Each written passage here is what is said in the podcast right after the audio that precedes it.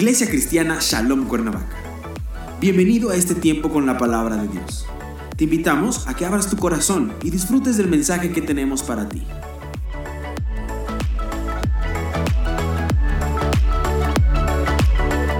Y el título de este mensaje lo presentamos igual en forma de pregunta.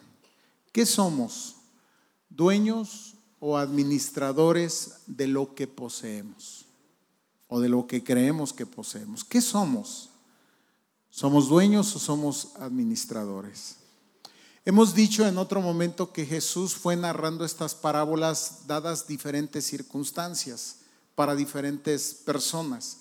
Por ejemplo, hablamos de que en una ocasión, pues a un intérprete de la ley, en otra ocasión a los fariseos, a los escribas. Esta parábola, diríamos, está dedicada a los discípulos. Los discípulos son aquellos hombres que poniendo su mano en el arado, como dijo Jesús, empezaron a caminar con él, ¿sí? a seguirle. Creyeron en él como el Mesías, ¿no? aprendieron de él y ahora Él les da esta enseñanza, yo diría también a nosotros. Veremos que en esta enseñanza nos habla sobre algo que los teólogos llaman la economía del reino, o sea, cómo el reino funciona. Nosotros hablamos de dos reinos, un reino como nosotros hoy lo conocemos, este sistema como está establecido aquí, lo que llamamos la vida real. Pero la Biblia habla de una realidad que nos trasciende, que va más allá. Y hemos estado hablando en las reuniones pasadas acerca, acerca de esto, del reino de Dios. Bien, ¿cuáles son los, las reglas? ¿Cuáles son los principios? ¿Cómo es que se rige? Y Jesús a sus discípulos a través de esta enseñanza, pues les habla y nos habla hoy a nosotros. Capítulo 16, versículo 1, dijo también a sus discípulos lo que ya les decía.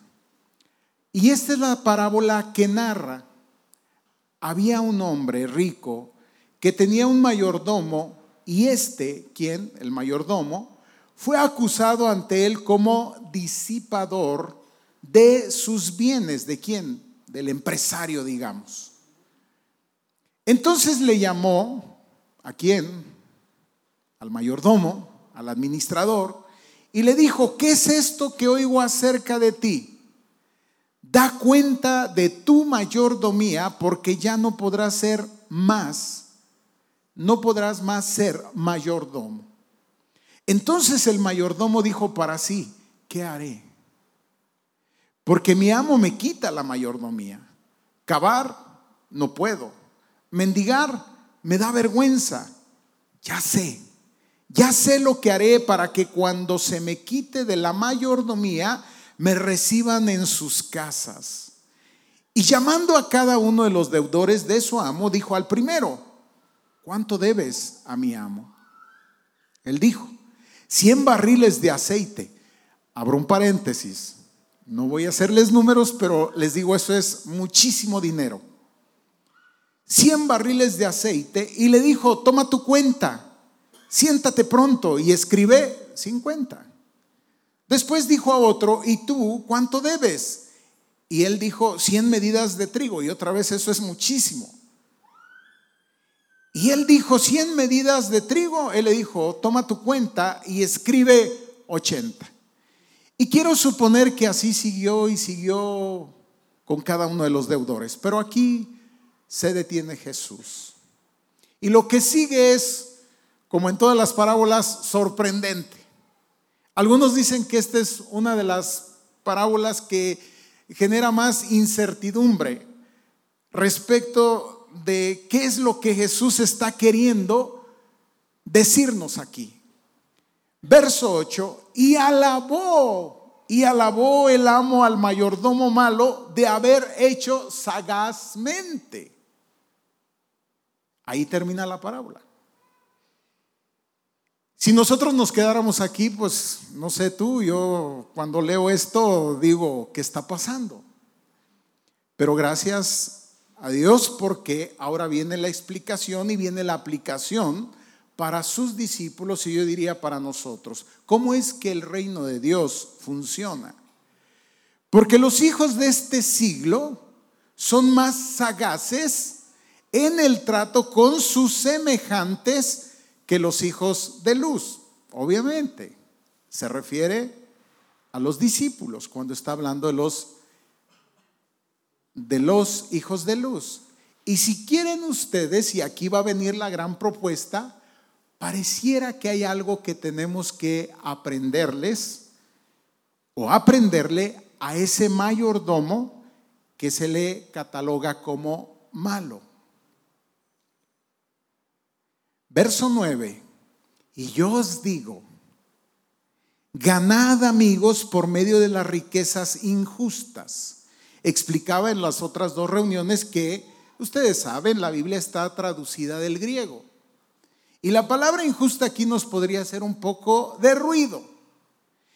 La palabra más exacta podría ser mundana, pero también nos, nos haría igual de ruido. Entonces vamos a llamarle las riquezas terrenales, es decir, aquellas cosas que logramos en esta forma de vida, que sí, que de alguna manera, si fuéramos minuciosos y estrictos, siempre va a tener una carga de injusticia. ¿Por qué? Porque habitamos en un mundo caído.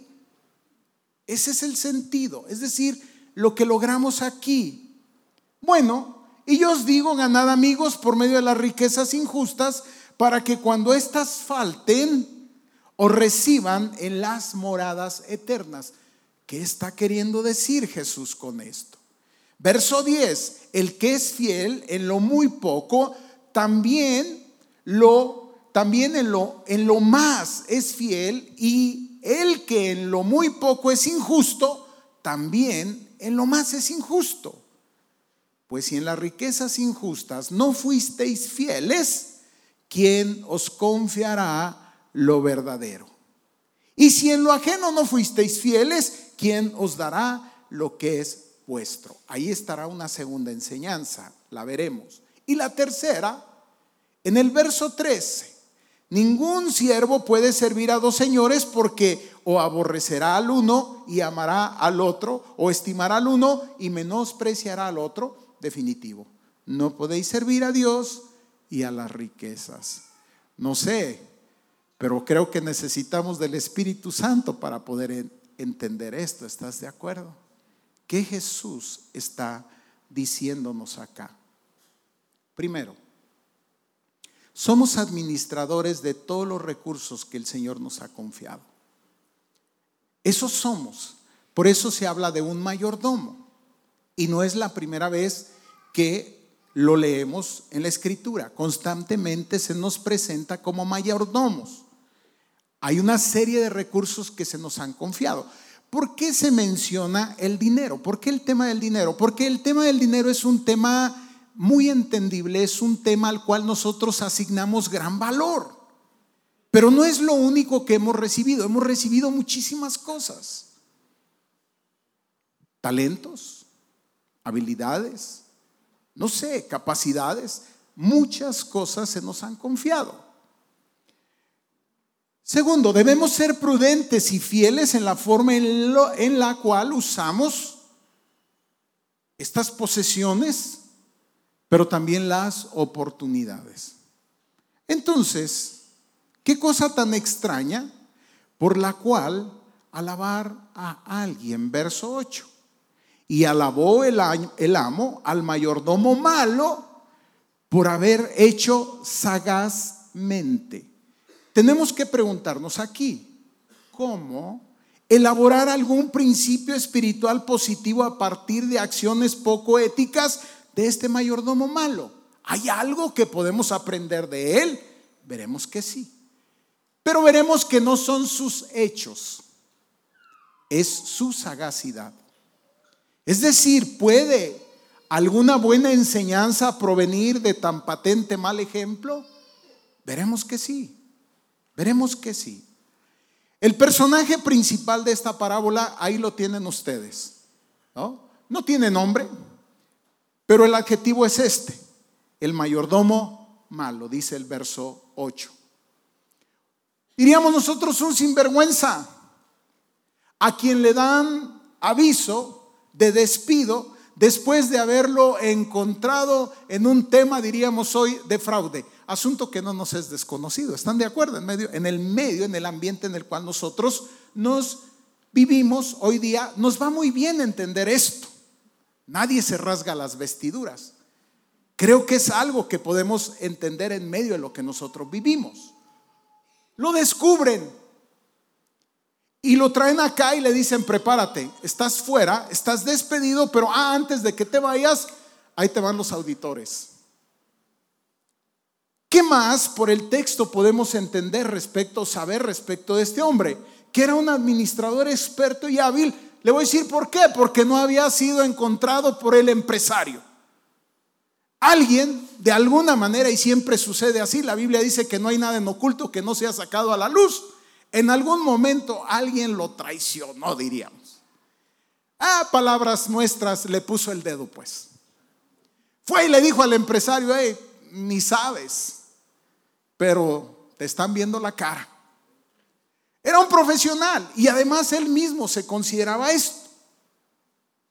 No estaba acostumbrado a otro tipo de trabajo. Diríamos que era un pillo de cuello blanco. Entonces nunca lo hubieran descubierto si alguien de afuera no lo hace. Fue acusado. Vinieron y le dijeron en el verso 1, y este fue acusado ante él como disipador de sus bienes. ¿Qué estaba haciendo? Gastándose la plata, el dinero del empresario. Había violado la confianza que se había depositado en él. Por eso lo traía acá y le dice, ¿qué es esto que oigo acerca de ti? A ver, hazme las cuentas, da cuenta de tu mayordomía. Por cierto, aquí acaba, aquí acaba el contrato, aquí acaba todo y ahí te va los auditores. Hazme el informe y estás fuera.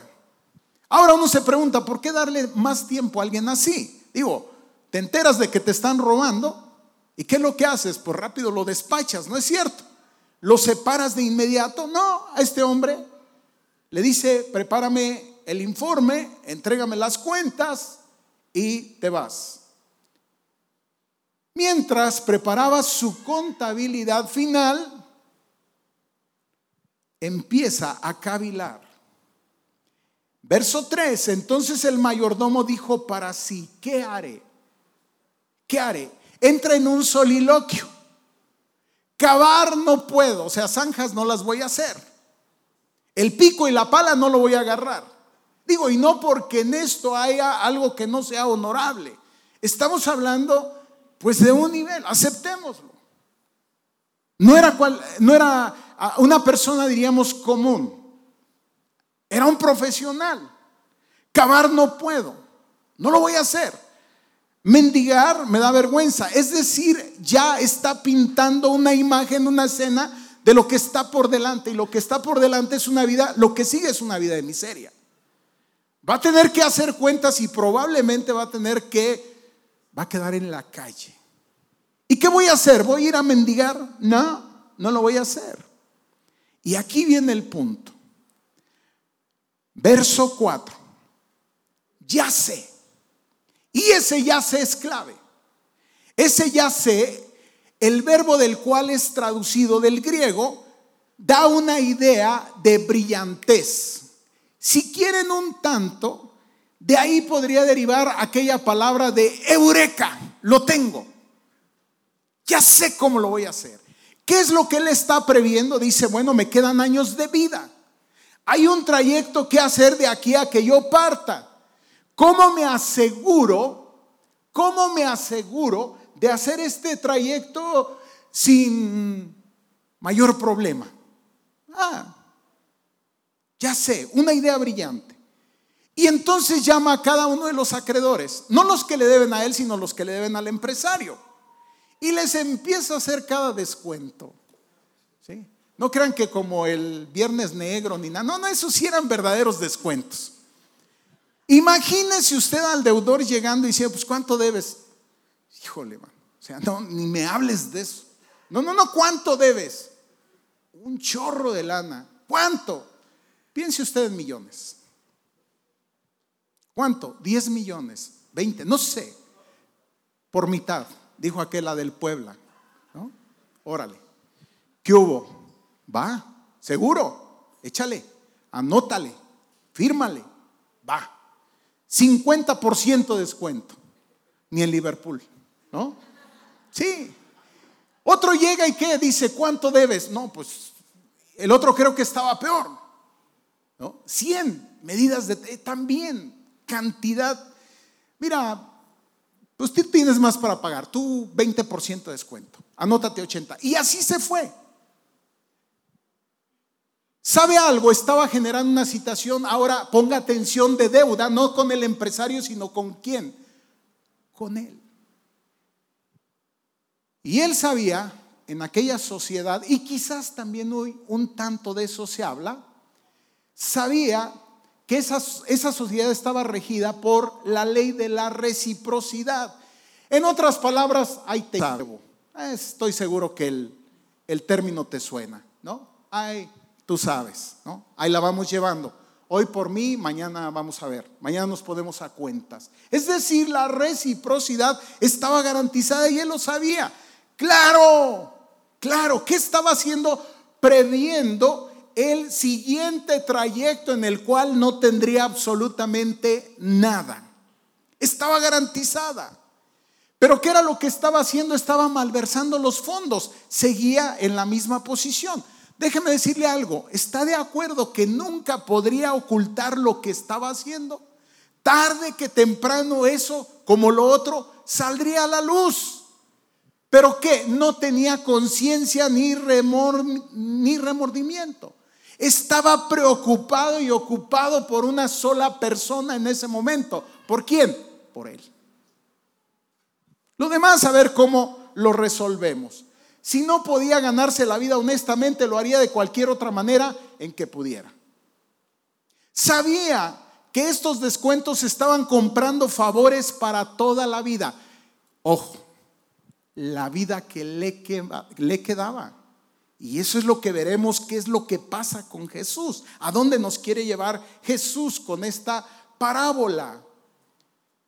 Por supuesto, los deudores estaban felices de aceptar el trato acababa de meterle una estafa a este empresario que no tenga usted idea. Ahora, termina la parábola en el verso 7, después dijo a otro, ¿y tú cuánto debes? Y él dijo 100 medidas de trigo, y le dijo, toma tu cuenta y escribe 80. Ahora, ¿qué clase de siervo es ese? Ya dijimos, es un siervo malo. Y uno esperaría que hasta aquí los que ya habían escuchado otra parábola de Jesús dijeron, no, ya sé dónde termina esto. Deja que venga el amo y regrese y le va a poner una sabrosa. ¿Por qué? Porque hay otra parábola en Mateo 24, versos 50 y 51, donde se nos habla de otro mayordomo, otra vez mayordomos, que administra recursos, que se va el amo y que cuando el amo se va, sabe lo que empieza a maltratar a los obreros. Alguien va y le da la queja al amo y el amo llega, pero con la justicia en la mano. Y dice en el versículo 50, vendrá el Señor, hablando de la otra parábola, de aquel siervo en el día que éste no espera y a la hora que él no sabe, y lo castigará duramente y pondrá su parte con los hipócritas, ahí será el lloro y el crujir de dientes. Deben de haber pensado los discípulos, si aquel lo mandó al infierno, pues a este no sé a dónde. Pero no, y alabó el, amo al mayordomo malo por haber hecho sagazmente, dice. Por eso te decía que causa intriga. Perdón, Jesús, ¿a dónde vas con esto? Aquí viene el punto. Y esta es la aplicación para los discípulos y para nosotros, para que entendamos la economía, la administración del reino sagazmente. La palabra sagaz, el vocablo tiene la idea de ser por lo menos tres cosas. Cauto, ingenio y perspicaz. Este hombre le giraba, como decimos, la ardilla. Para mal.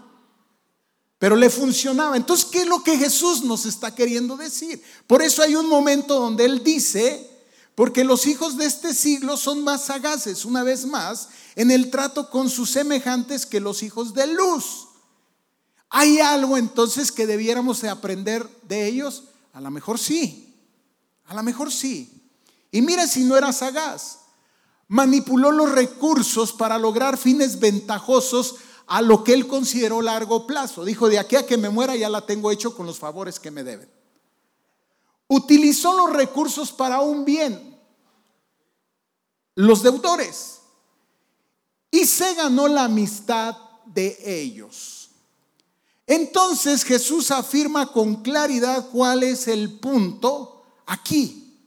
Y dice, lo que ya te había leído, los hijos de este siglo son más sagaces en el trato con sus semejantes que los hijos de luz. Ahora, la mundanalidad y la falta de escrúpulos de este hombre no es lo que Jesús está elogiando. No nos está diciendo que hagamos lo que este hombre hace. No quiere que nos parezcamos a él en cuanto a lo que está haciendo, sino a la sagacidad, al ingenio a la manera de hacer algunas cosas. Y entonces nos hace tres exhortaciones muy prácticas y con esto termino. La primera es esta. El dinero es un recurso para ser utilizado en bien de los demás. ¿Por qué dices eso, pastor? Me dirás. Fíjate lo que dice en el verso 9.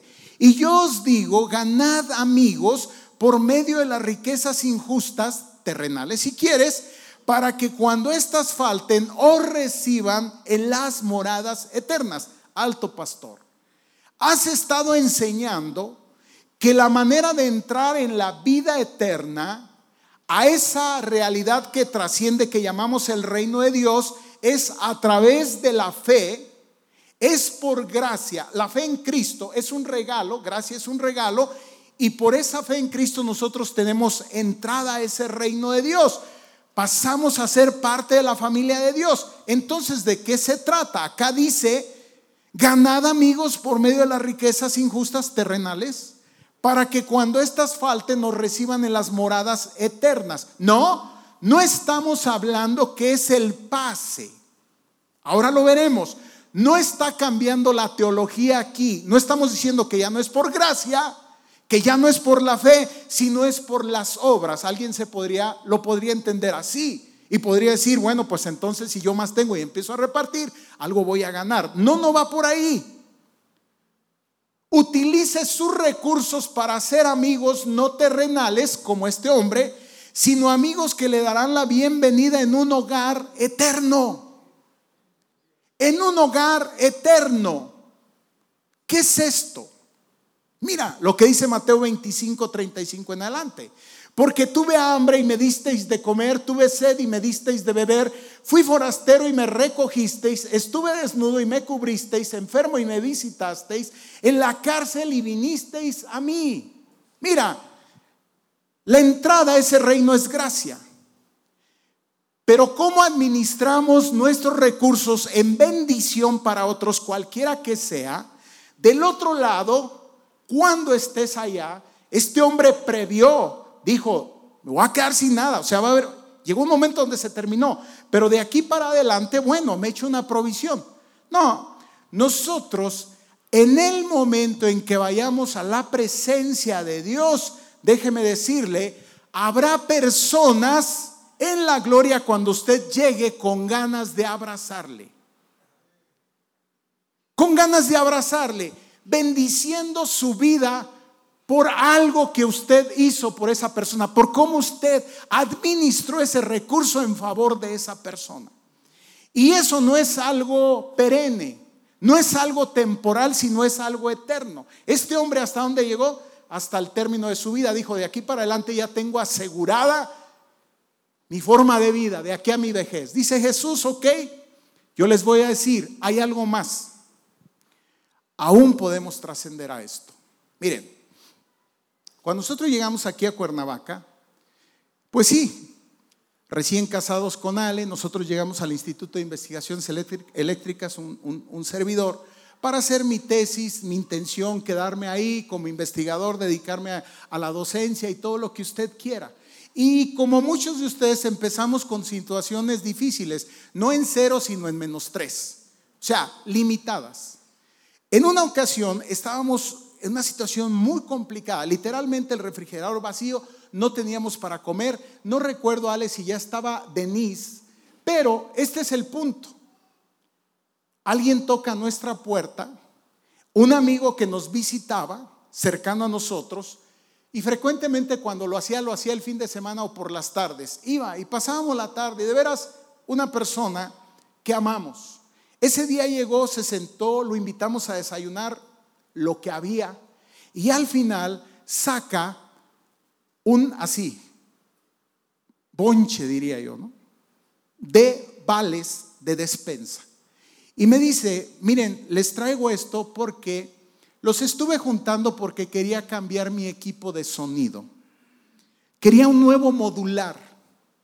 E-, era un chavo que le, encantaba la tecnología. Él ya estaba muy posicionado, ya tenía un grado de doctor, tenía el SNI. Los que no saben eso, pues es una lana que les entra el gobierno a los investigadores y demás. Estaba en muy buenas condiciones y era soltero. Y se me iba a cambiar, acaba de cambiar su carro y se me iba a comprar un, nuevo equipo de sonido. Pero algo, algo en mí, de Dios, sentí venir y no sé si esto les ayuda. Y yo dije, para mí, criatura del Señor no sabe lo que estás haciendo. No sé si les ayuda, ahí se los dejo. Y se fue. Alejandra y yo nos vimos uno al otro, lloramos y sí, nos fuimos al súper y sacamos dos carritos llenos. Hasta hoy yo sigo dando gracias por la vida de este hombre. Y te podría seguir contando experiencias que viví en esta, en esta relación. Mire, le he perdido la vista. Hoy día no, no, no tengo una relación con él. Seguimos caminos distintos. Déjeme decirle en cierta medida, y lo debo decir, cuando se cerraron las puertas en el Instituto de Investigación, nosotros estuvimos a punto de regresar. Y él dijo, no, no, no se vayan, Dios tiene algo para ustedes acá. Y él, si quieren, de alguna manera nos estuvo subsidiando. Él no sabe todo lo que Dios ha hecho en mí y a través de mí. Pero ¿quién fue el que sembró? Él. Cuando Él llegue al reino de Dios, no es que hubo mérito, no es que le abrió entrada, pero cuando yo lo vea, yo le voy a abrazar y le voy a decir, ah, no tienes ni idea lo que tú hiciste por mí. ¿Me estoy explicando?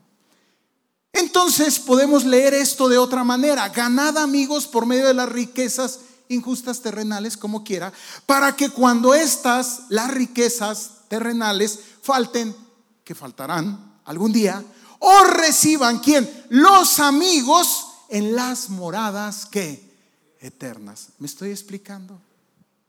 Mire, ninguna otra cosa que hagamos con nuestro dinero va a durar para siempre. Esas son las cosas que trascienden lo perenne. Tienen una dimensión entonces que eterna. Es lo que te digo. La economía del reino funciona distinto como funciona este sistema así como lo ves. Funciona distinto, los valores son distintos. Lección número dos. Todo lo que tenemos pertenece a Dios. Nosotros somos mayordomos. El que es fiel les dice en el verso 10, en lo muy poco también en lo más es fiel. Y el que en lo muy poco es injusto también, en lo mucho, también en lo más es injusto. He escuchado a personas decir, y usted no tiene idea cuántas, si yo tuviera más, daría más. Mentira, jamás dará. Jamás. Porque las personas verdaderamente fieles son generosas debido a su carácter no por sus circunstancias. Pregúntele a la viuda. Aquella mujer que entra al templo, ¿se acuerdan? Y pone dos monedas. ¿Y da qué? Todo lo que tiene. ¿Te fijas? No es un asunto si tienes más o tienes menos. Ahora, lo estamos llevando, te digo, al terreno de lo económico, del dinero, quizás por el valor que le damos, que le asignamos a las cosas que tienen que ver con dinero. Pero ¿cuántas cosas ¿Cuántos recursos Dios ha puesto a nuestra disposición? ¿Cuántos recursos? Mire, la mayordomía del reino se aprende mejor al practicar en las pequeñas cosas. Por eso dice, el que es fiel en lo poco, el Señor lo va poniendo sobre lo mucho. Y yo digo que sí, por experiencia, te podría contar de historias y de experiencias personales. Y he visto cómo otras personas, por alguna razón, el Señor no le pareciera que no, no van a más. Pero bueno, ahí está. Entonces un buen mayordomo comprende que todo lo que tiene es un don gratuito de Dios. Y Pablo nos lo dice en 1 Corintios capítulo 4 versículo 7, porque ¿quién te hace superior? ¿Y qué tienes que no hayas recibido? Y si lo recibiste, ¿por qué te glorías como si no lo hubieras recibido? Amados, todo lo hemos recibido de parte de Dios. Este es un principio de la mayordomía. No somos dueños de nada. Quizás por eso el Señor nos decía, tengan cuidado en donde pongan su, su corazón, ahí está su tesoro. Tengan, tengan mucho cuidado porque estas cosas nos pueden llegar a atrapar, literalmente. Miren, yo se los he comentado varias veces. A mí me parece que cuando hacemos este acto de adoración, que también es un ejercicio de venir y meter el sobrecito aquí, de alguna manera, de alguna manera le quitamos valor al dinero, le quitamos poder sobre nosotros. Porque bueno, es algo que es una característica que tienen el dinero y, los bienes materiales, nos poseen es mentira que nosotros los poseamos, nos poseen a nosotros, nos controlan, nos determinan nuestra manera de pensar, nuestra manera de relacionarnos con los demás. Y dice el Señor, no, no es así. Nada hemos traído a este mundo, dice Pablo en 1 de Timoteo 6, 7, y sin duda nada podremos sacar. Nada. Y miren, alguien que ya estuvo en la línea se los puede decir.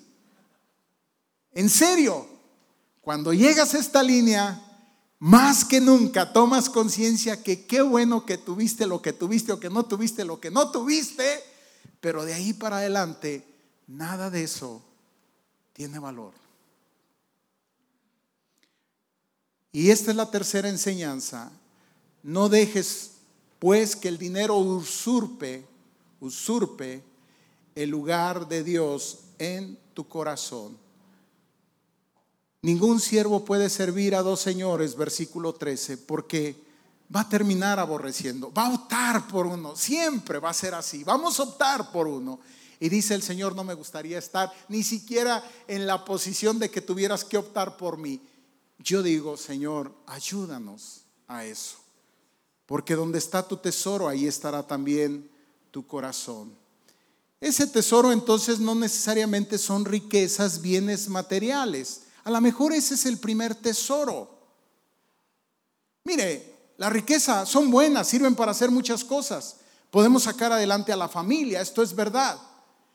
Pero cuidado, cuidado, cuando las empezamos a acumular como un tesoro. Como te decía, te roban el alma, te poseen. Es decir, pones ahí toda la esperanza. Este hombre puso toda su esperanza ahí.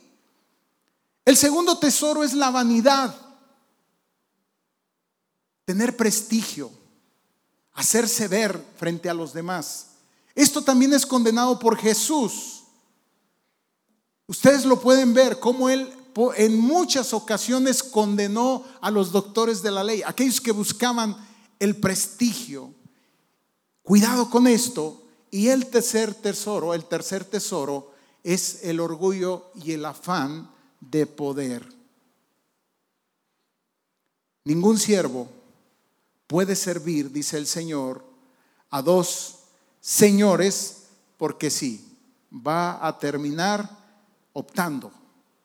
Y ese optar por uno, entiéndase que entonces el otro lo está desechando. Este es el concepto de aborrecer. Aborrecerá al uno y amará al otro, o estimará al uno y menospreciará al otro.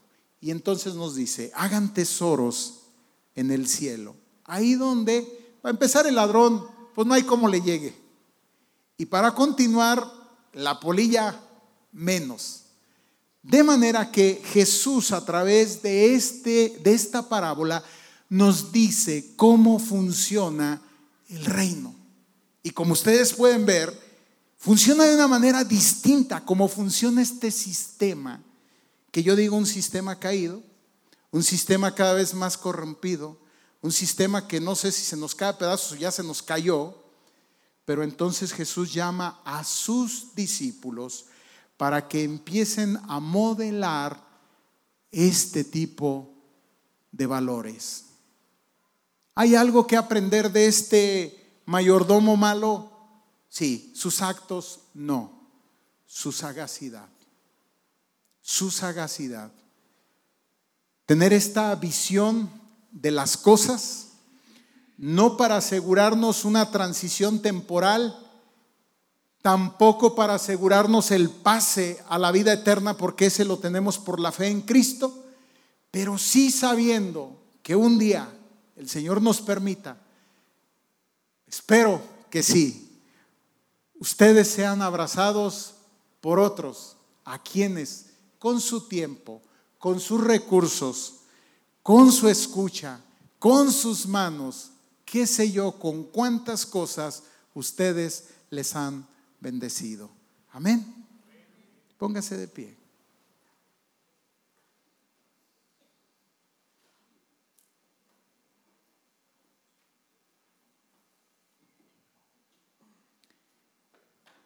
Y oían también todas estas cosas los fariseos que eran avaros y se burlaban de él, como te decía. Fíjense, los fariseos, hombres religiosos.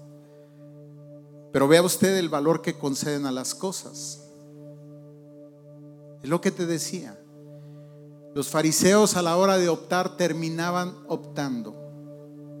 Porque también hemos estado hablando de esto. Una cosa es ser religioso y otra es ser un discípulo de Jesús.